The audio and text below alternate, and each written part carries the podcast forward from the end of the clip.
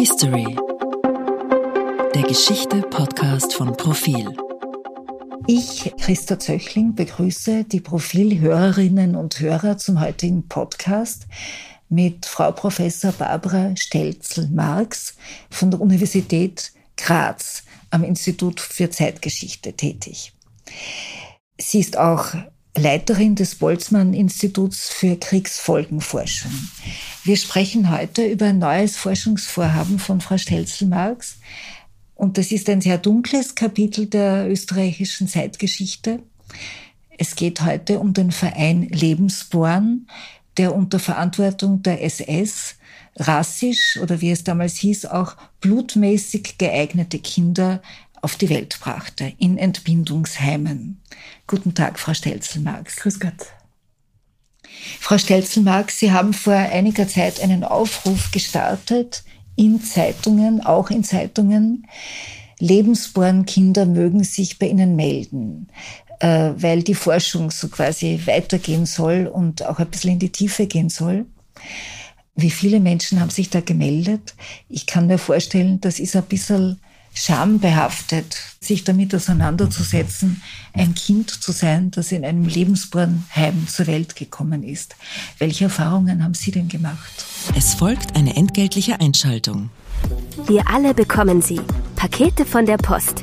Aber was passiert eigentlich alles mit unseren Sendungen, bevor wir sie entgegennehmen? Wir wollen der Sache auf den Grund gehen mit dem Postcast, dem Podcast der österreichischen Post.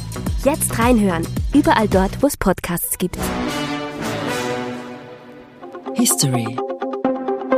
Der Geschichte-Podcast von Profil. Ja, wir führen aktuell äh, dieses Projekt durch äh, zum Lebensbornheim Wienerwald. Ähm, ein Projekt, das gefördert wird vom Jubiläumsfonds der Nationalbank, vom Zukunftsfonds der Republik Österreich, vom Land Niederösterreich. Und äh, das Ziel ist hier erstmals wirklich dieses große Lebensbornheim im Wienerwald, im heutigen Österreich, zu erforschen und auch zu schauen, wie ist es den Kindern, die dort auf die Welt gekommen sind, danach ergangen, also einen Blick in ihre Biografien hineinzuwerfen. Ähm, aus diesem Anlass heraus haben wir vor einiger Zeit Medienaufrufe gestartet und es haben sich überraschend viele bei uns gemeldet und wir haben erfreulicherweise äh, bisher rund 30 Interviews mit, äh, mit Menschen führen können, die während der NS-Zeit im Lebensbornheim Wienerwald äh, geboren worden sind. Plus auch äh, anderen Zeitzeuginnen und Zeitzeugen, sogar einer Mutter, einer Lebensborn Mutter, die jetzt fast 100 Jahre alt ist ja. und auch mit einer Dame, die als junge Frau äh, Krankenschwester in diesem Lebensbornheim war. Also das, äh, die Reaktionen waren überraschend mhm. groß, muss ich sagen. Äh, das, was diese Menschen erzählen, können, also wenn es sich um die ehemaligen Kinder handelt, dann können sie ja nicht aus eigenem, sozusagen aus eigenen Erinnerungen schöpfen, sondern dann beziehen sie sich auf das, was in ihrer Familie darüber erzählt wurde. Und ist da ein Grundmuster erkennbar? Also hat man sich geschämt dafür? Hat man da offen drüber geredet? Was ist denn der erste Eindruck aus diesen Zeitzeugengesprächen? Das, was wir bisher sagen können, auf der Basis von den Interviews, von den vielen Gesprächen, äh, die wir bisher geführt haben, ist, dass es eine ganz große Bandbreite gibt. Also es gibt jene, für die äh, die Tatsache, dass sie in einem Lebensbornheim äh, auf die Welt gekommen sind, eigentlich keine große Rolle spielt. Ähm, es gibt jene, die haben es gewusst, vielleicht auch verdrängt, und dann gibt es jene, äh, wo das das Thema schlechthin in ihrer Biografie äh, darstellt. Das hängt, glaube ich, auch sehr damit zusammen, wie dann das weitere Leben nach der Geburt in dem Lebensbornheim in der NS-Zeit, äh, wie das weitere Leben verlaufen ist. Also ob die Mutter zum Zeitpunkt der Geburt verheiratet war und, und das Kind äh, dann so in einer intakten, glücklichen Familie aufgewachsen ist oder ob die Mutter ledig war, äh, das Kind vielleicht sogar zu Pflegeeltern, zu Adoptiveltern gegeben hat. Äh, es hängt auch davon ab, wann und wie die Betroffenen überhaupt erfahren haben, dass sie in einem Lebensbornheim auf die Welt gekommen sind. Äh, weil eine Dame zum Beispiel, die hat erst, als sie selbst geheiratet hat, erfahren, äh, wer ihr Vater war und äh, die Umstände von ihrer Geburt, äh, weil sie für ihre eigene Hochzeit ähm, die Geburtsurkunde aus dem Standesamt in Pernitz in Niederösterreich angefordert hat und plötzlich stand dort, äh, dass sie in einem Lebensbornheim auf die Welt gekommen mhm. ist. Also äh, bei manchen war das so ein großes Familien Geheimnis oder etwas, was gewissermaßen auch tabuisiert worden ist. Bei anderen ist aber auch wieder ganz offen darüber gesprochen mhm. worden. Also wir haben da Alles. eine sehr große ja. Bandbreite. Was war denn genau dieser Lebensborn? Also es gibt ja da äh, Romane, also wenn man Stichwort Lebensborn eingibt, kriegt man einige Romane in deutscher Sprache, also die in Deutschland oder in deutschsprachigen Raum geschrieben worden sind, die da also von Zuchtanstalten ausgehen oder, oder davon erzählen. Es gibt auch wirklich seriöse Historiker, die von, von SS-Bordellen sprechen. Also es gab offenbar wahnsinnig viele Gerüchte. Und äh, was ist denn da jetzt wahr? Was stimmt und was stimmt nicht? Was war das wirklich, dieser Verein Lebensborn? Lebensborn. Äh, Lebensborn ist von Heinrich Himmler, Reichsführer SS, äh, gegründet worden. Und das war wirklich so sein, sein Projekt, das er bis zum Ende auch ganz intensiv selbst begleitet hat, wofür er sich interessiert hat. 1935 gegründet als bevölkerungspolitisches Instrument zur Förderung von Geburten unter Anführungszeichen rassisch wertvoller Kinder. Die Grundidee war, dass äh, zu dem Zeitpunkt, dass es sehr viele Abtreibungen gegeben hat von Kindern, die den NS-Kriterien, den Ansprüchen entsprochen hätten. Genau. Mhm. Und die Idee war, dass man äh, diesen Verein Lebensborn gründet und dass äh, ledige Frauen die Möglichkeit haben, dort auch anonym äh, ihr Kind auf die Welt zu bringen. Das war der Grundgedanke. Das hat sich dann äh, aber auch so immer mehr entwickelt und das sehen wir jetzt ganz genau am Beispiel von diesem Lebensbornheim Wienerwald, ähm, dass äh, auch sehr viele verheiratete Frauen äh, ihr Kind dort auf die Welt gebracht haben, wenn sie äh, den Kriterien äh, des Lebensbornsvereins, äh, wenn sie den Kriterien der SS entsprochen haben. Das waren einerseits weltanschauliche, das waren auch äh, charakterliche mhm. Kriterien und es waren in erster Linie rassische Kriterien. Das heißt, nur eine, eine Frau, und dort genaue Aufnahme, äh, mhm. Prozedere gegeben, deren Herkunft gepasst hat und auch der Vater gepasst hat, die durfte in diesem Lebensbornheim mhm. entbinden. Und da sieht man so auch diese Besessenheit irgendwie von dem guten deutschen Blut, der Anführungszeichen, weil in den, in den Statuten äh, des Lebensborns steht drinnen, ganz zu Beginn, heilig ist uns jede Mutter guten Blutes. Und die Mütter wurden dort äh, aufgenommen und gefördert, aber äh, nicht als, als Frauen, als Mütter per se, sondern es ist immer darum gegangen, den Adel der Zukunft, wie es in diesen Statuten auch heißt, äh, möglichst zu unterstützen. Also ich kann da ein Zitat bringen. Aus dieser Arbeit des Lebensborn soll eine auserlesene Jugend hervorgehen, gleich wertvoll an Körper und Geist der Adel der Zukunft. Also das war wirklich der Punkt, um den sich alles gedreht hat in den Lebensbornheimen, auch im Lebensbornheim Wienerwald. Hat sich das im Laufe des Fortgangs des Krieges ein bisschen verändert, dass dann die, die Aufnahmekriterien ein bisschen äh, lockerer gefasst wurden? Weil äh, ich habe irgendwo so Zitate gelesen, wo Himmler in, glaube ich, in Geheimreden oder jedenfalls erst viel später veröffentlichten Reden sagte, es ist eigentlich ziemlich egal, ähm, Hauptsache ein SOS-Mann, also die Leute sterben an der Front, aber Hauptsache er hat vorher noch sein Blut weitergegeben und so quasi, man soll da jetzt nicht so streng sein. Es geht auch um die Quantität der Kinder, die auf die Welt kommen. Es klingt so ein bisschen nach, der Krieg hat viele Tote gekostet und man hätte gern ähm, neues, neue zukünftige Soldaten. Ja, wobei man sich auch anschauen muss, äh, wie viele Kinder in diesen Lebensbornheimen auf die Welt gekommen sind. Und die, die Zahlen stehen natürlich in überhaupt keiner Relation zu den hohen Verlusten ja. an der Front. Also allein im, im Lebensbornheim Wienerwald, und das war eines der, der allergrößten innerhalb dieser Struktur der, der Lebensbornheime, das hat es ja in äh, neun in Deutschland gegeben und 15 in Österreich, in Frankreich, äh, in Norwegen. Also wenn man sich anschaut, in diesem Lebensbornheim Wienerwald sind nach heutigen äh, Wissensstand rund 1200 Kinder mhm. auf die mhm. Welt gekommen und das war eines der größten. Mhm. Das heißt, wir sprechen da nicht von solchen Zahlen an Geburten, die auch nur in irgendeiner Weise die, die großen Verluste an der Front wett machen äh, hätten, hätten. Aber können. haben Sie eine Erklärung dafür, warum solche Fantasien dann auch, also offenbar schon in der NS-Zeit, aber auch noch danach, so Fantasien von Zucht, Züchtung, äh, von, äh, dass man äh, arische Menschen zusammenführt, die dann Kinder zeugen. Warum das?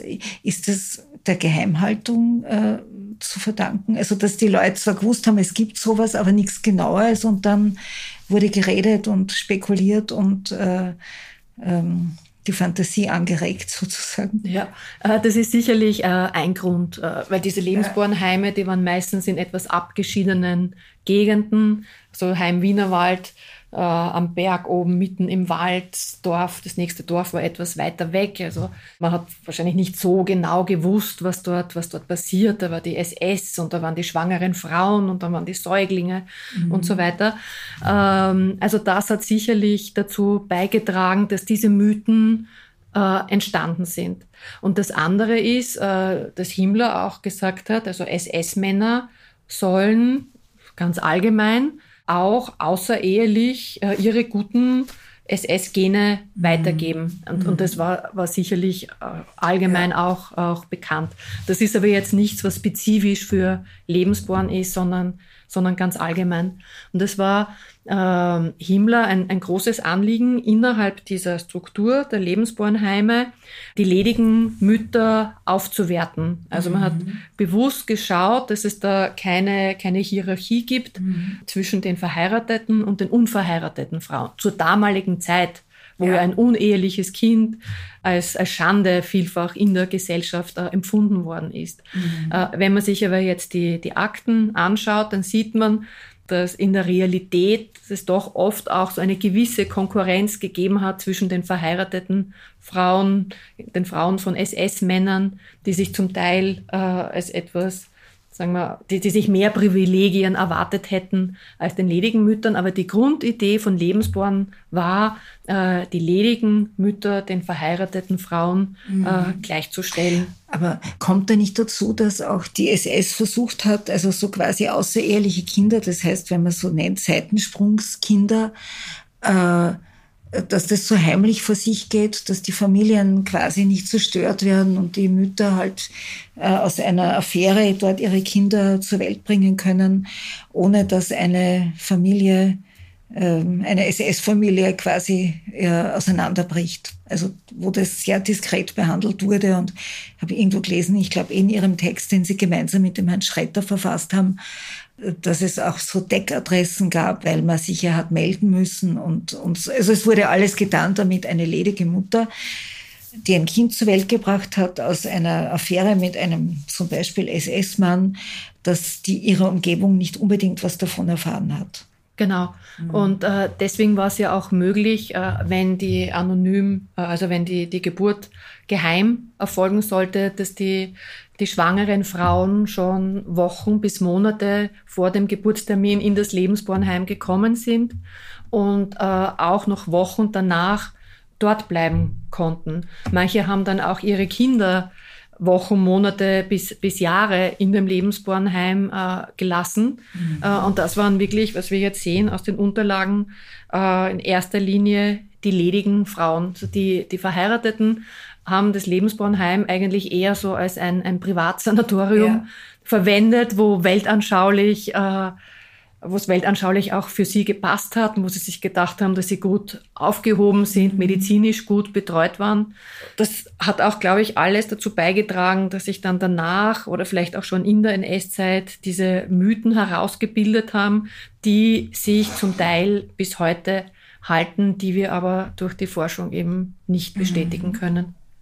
Es gibt ja da diese sehr berühmte Sängerin von ABBA, von der Band ABBA, eine, deren Mutter eine Norwegerin ist und die auch in einem Lebensbornheim zur Welt kam, die dafür dann unheimlich gemobbt worden ist, wie sie mal erzählt hat in einem Interview. Warum norwegische Kinder? Warum gab es überhaupt in Norwegen äh, so, solche Heime? Gut, Norwegen war besetzt, aber haben die ähm, haben, hat man das eingerichtet, weil man gesagt hat, die Norweger gehören zur arischen Rasse? Oder? Genau, also da war es so, dass äh, Wehrmachtssoldaten, SS-Männer in Norwegen stationiert waren und dass Beziehungen zu einheimischen Frauen von deutscher Seite her begrüßt wurden und dass daher auch Schwangerschaften begrüßt wurden. Also das war eine ganz andere Situation als in der Sowjetunion. Mhm. Auch in der Sowjetunion äh, sind zigtausende Wehrmachtskinder auf die Welt gekommen, aber das war etwas, was man weder von der sowjetischen Seite her wollte, noch von mhm. der deutschen Seite her. Also das ist auch ein Thema, mit dem ich mich einmal beschäftigt habe und wo ich gesehen habe, zum Beispiel in Russland ist das, so vor zwei Jahren ungefähr, war das ein Thema, äh, das bis heute ganz stark tabuisiert ist. Und in Norwegen mhm. war die Situation eine andere, wenn man das von deutscher Seite her aufgrund dieser rassischen Überlegungen begrüßt hat. Äh, nur als sich dann die Situation geändert hat, waren die Frauen mit ihren Kindern von den Deutschen äh, Soldaten von den deutschen SS-Männern vielfach äh, von ihrer eigenen norwegischen Gesellschaft, Familie her, äh, sind die dann diskriminiert worden. Also ähnlich wie auch in Frankreich die Frauen, die mit einem Wehrmachtssoldaten eine Beziehung hatten, sind dann mhm. nach dem Krieg äh, diskriminiert und stigmatisiert worden als femme tendue, ja. wenn man die Bilder kennt von den kahlgeschorenen ja. Frauen mit, mit Hakenkreuz. Ja. Also das fällt dann alles so in diese Kategorie der Kinder des Krieges hinein, äh, wo äh, sich die, ähm, die eigene Gesellschaft oft gegen die Frauen die mit einem ausländischen Soldaten oder auch bei uns Besatzungskinder äh, dann ein Kind bekommen haben, die diskriminiert und stigmatisiert worden sind und diese Einstellung äh, vielfach auch auf die Kinder übertragen worden mhm. ist. In diesen Heimen wurden ja auch äh, Schulungsabende durchgeführt und aus meinem Kampf vorgelesen und gesungen und alles Mögliche, auch äh, gesunde Ernährung nach äh, Ansicht der SS oder in dem Fall, glaube ich, sogar nach Ansicht von Himmler persönlich, der sich da gekümmert hat um den Speiseplan. Aber was mich ein bisschen gewundert hat, ich meine, der Lebensborn war dann im Nürnberger Tribunal im Jahr 1948 auch ein Thema und er wurde dort als Wohlfahrtsorganisation charakterisiert und die, die Führer des, dieses Lebensborns wurden wurden freigesprochen. Und es hat mich ehrlich gesagt ein bisschen verwundert, weil der Lebensborn doch nur die andere Seite der ganzen, also der rassistischen Auslese, des, äh, der Tötung minderwertigen Lebens, das ist ja die andere Seite der Medaille. Also warum hat man das als so harmlos empfunden? Hat man damals noch keine Dokumente gehabt und nicht genau gewusst, Im was Nürnberger da Prozess hat es vier Hauptangeklagte gegeben im Zusammenhang mit Lebensborn, die aber wegen Lebensborn alle nicht schuldig gesprochen worden sind. Und warum? Die haben das damals geschafft, äh, bei diesen Nürnberger Prozessen, Lebensborn als eine wohltätige, als eine rein karitative Organisation hinzustellen, die ledigen Müttern die Möglichkeit gibt, ihr Kind auf die Welt zu bringen und die äh, die Mütter unterstützt. Was eben überhaupt nicht zum Ausdruck gekommen ist. Und was damals äh, ihnen gelungen ist, das zu verschleiern, war, dass der Lebensborn Instrument der NS-Rassenpolitik war, wo die Aufgabe wirklich in erster Linie äh, auf dem bevölkerungspolitischen Gebiet äh, gelegen ist, so wie ich vorher gesagt habe, jede Mutter guten Blutes. Es ist eben nicht jeder Frau geholfen worden, mhm. sondern nur jenen, die den Kriterien des Nationalsozialismus beziehungsweise den Kriterien von Reichsführer SS Heinrich Himmler entsprochen haben. Es war eben nicht äh, eine, eine karitative, wohltätige äh, Vereinigung in erster Linie. Wenn auch dann tatsächlich jene Mütter, die aufgenommen worden sind, die sind gut umsorgt worden. Aber warum? Damit alles, also im Zentrum ist immer das Kind gestanden, das Kind, das so als Adel der Zukunft ähm, unterstützt und, und gefördert äh, werden sollte. Und das sieht man auch, wenn man sich den Alltag in diesen Lebensbornheimen anschaut. Und habe mir das für das Lebensbornheim Wienerwald äh, auf der Basis von, von vielen Akten, die wir erfreulicherweise im Rahmen des Projektes äh, ausfindig machen konnten und auswerten konnten, äh, genauer äh, untersucht. Und da sieht man, dass alle Bereiche des Alltags, Sie haben das angesprochen, die Ernährung, ja. Ernährung, da ging es darum, Essen im Sinne der Volksgemeinschaft. Äh, die Schulungen, ja, das war so eine Kombination, wie werde ich eine gute Mutter, eine gute Hausfrau, aber immer auch weltanschaulich. Es gab da neben Singabenden und so weiter, gab es dann auch immer Lesungen aus aus Mein Kampf äh, von Hitler oder ganz einschlägige Schulungen. Mhm. Etwas, wo man so sieht, wie, wo, wo man eigentlich fast am besten sieht, wie sehr die Ideologie in Lebensborn hineingespielt hat, das waren die Namensweihen.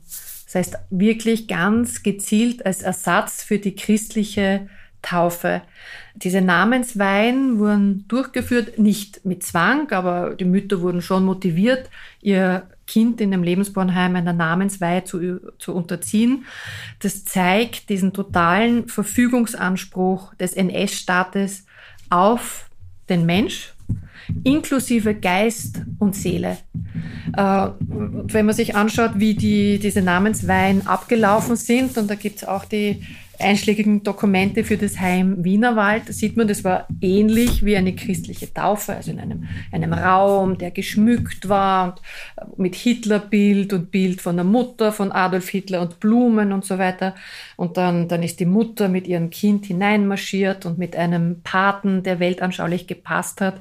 Und dann hat meistens der Heimleiter das Kind in dieser Namensweihe in die SS-Sippengemeinschaft aufgenommen. Und statt dem Weihwasser ist der SS-Dolch über das Kind drüber gelegt worden und die Mutter wurde gefragt, deutsche Mutter, bist du bereit, dein Kind zu erziehen im Glauben an Adolf Hitler? Also erinnert wirklich an die, an die Taufe. Und danach gab es dann ein, ein Kaffeekränzchen. Das ist das, wie, wie es geplant war, wie es zum Teil auch durchgeführt worden ist. Man sieht aber auch, in der Praxis haben sich viele Mütter auch anders entschieden. Äh, zum Beispiel gibt es so einen internen Bericht an den Leiter von Lebensborn aus dem 39er Jahr, also ein Jahr nachdem äh, dieses Heim Wienerwald gegründet worden ist, wo er schreibt, bis heute hat es noch keine Namensweihe in diesem Heim gegeben. Man sieht aber äh, viele Kinder mit Halsketten mit Kreuzchen. Also das hat er so. Ganz dramatisch geschrieben, gesehen. war nicht gern gesehen mhm. natürlich. Und da sieht man auch diese direkte Konkurrenz zur christlichen Taufe und diesen pseudo- oder ersatzreligiösen Aspekt der Namensweihe, wo man sieht, es spielt so, also man hat ja versucht, Lebensborn damit zu durchdringen. Äh, muss man auch wieder im größeren Kontext sehen. Denn Nationalsozialismus, die Ideologie generell war etwas, das wirklich so in die Bevölkerung, in die, in die individuellen Familien hineingespielt hat. Und so wie Margit Reiter sagt, die NS-Zeit, das hat jede Familie betroffen. Das geht so in das Familiengedächtnis äh, hinein. Mhm. Und bei Lebensborn natürlich noch, noch viel, sagen wir, viel kompakter und gezielter als, ähm, als es in anderen Bereichen des Lebens damals der Fall war. Vielleicht lassen wir jetzt eine Frau zu Wort kommen, Frau Helga S., die im Wienerwaldheim äh, zur Welt gekommen ist und die sich, glaube ich, ihr ganzes Leben lang indirekt wirklich, die wirklich damit gekämpft hat und in einem gewissen Sinn immer noch damit kämpft. Und die meint, dass sie, und wahrscheinlich stimmt das auch, dass sie schon einen hohen Preis gezahlt hat dafür. Also das, das habe ich als Kind extrem mitgekriegt und unter dem habe auch ich gelitten. Mhm. Ja, äh, weil was das Zweite natürlich damit einhergehend war, meine Mutter musste sich durch mich beweisen. Ja? Ich musste zeigen, mhm. dass sie es schafft, mhm. eine ledige, gute Mutter zu sein. Zirkuspferdchen, Zuckerbrot und Bett. Könnten Sie äh, vielleicht kurz sagen, was dieses Heim in Pernitz vorher war und auf was es jetzt ist? Mhm. Ähm, das Lebensbornheim Wienerwald war ursprünglich eine Lungenheilanstalt. Äh, 1904 gegründet von zwei jüdischen Ärzten. Und mit dem Anschluss ist diese Lungenheilanstalt äh, arisiert worden. Das wurde als Lebensbornheim eingerichtet. Eines von insgesamt zwei in der Ostmark. War bis 1945, also bis Kriegsende, ein Lebensbornheim und danach zunächst einmal ein Kinderheim nach Kriegsende, später ein Gewerkschaftsheim und Erholungsheim bis in die 90er Jahre, dann ein, ein Hotel, das Hotel Feichtenbach, das ist geschlossen worden und gehört jetzt einer deutschen Immobilienfirma, und, im Moment verfällt es eigentlich. Also es wird immer mehr eine, eine Ruine. Es ist jetzt auch äh, abgesperrt, so dass man ohne, dass man eine, eine Genehmigung bekommt, mhm. die man aber äh, einschlägigen Fällen, so wie wir, äh, bekommen kann. Ähm, und in der letzten Zeit ist auch überlegt worden, dieses Haus äh, zu revitalisieren und es eventuell als Long-Covid-Station oder Long-Covid-Einrichtung äh, wieder zu bewegen. Ja.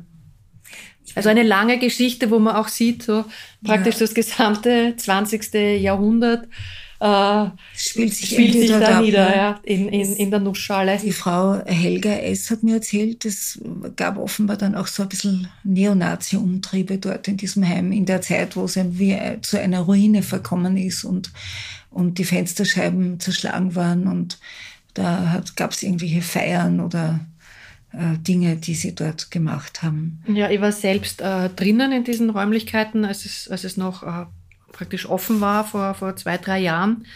Äh, und es zählt eigentlich so eher zu diesen Lost Places oder hat damals zu den Lost Places gezählt, äh, wo Leute hingekommen sind, dort auch gefeiert haben. Und ähm, also es war schon so ein bisschen, es hat so eine, eine eigene Atmosphäre gehabt. Äh, man sieht so dieses große, ähm, große Gebäude, so ein bisschen im Jugendstil, ähm, noch Einrichtung aus den, weiß nicht, aus den 70er Jahren oder aus den 90er Jahren und eingeschlagene Fensterscheiben, eingeschlagene Türen und so weiter.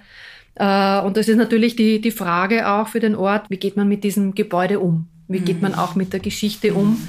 Und das würde ich sehr begrüßen. Äh, also wir bekommen da von der Gemeinde selbst wird das Forschungsprojekt äh, wirklich sehr unterstützt, mhm. wofür wir sehr dankbar sind.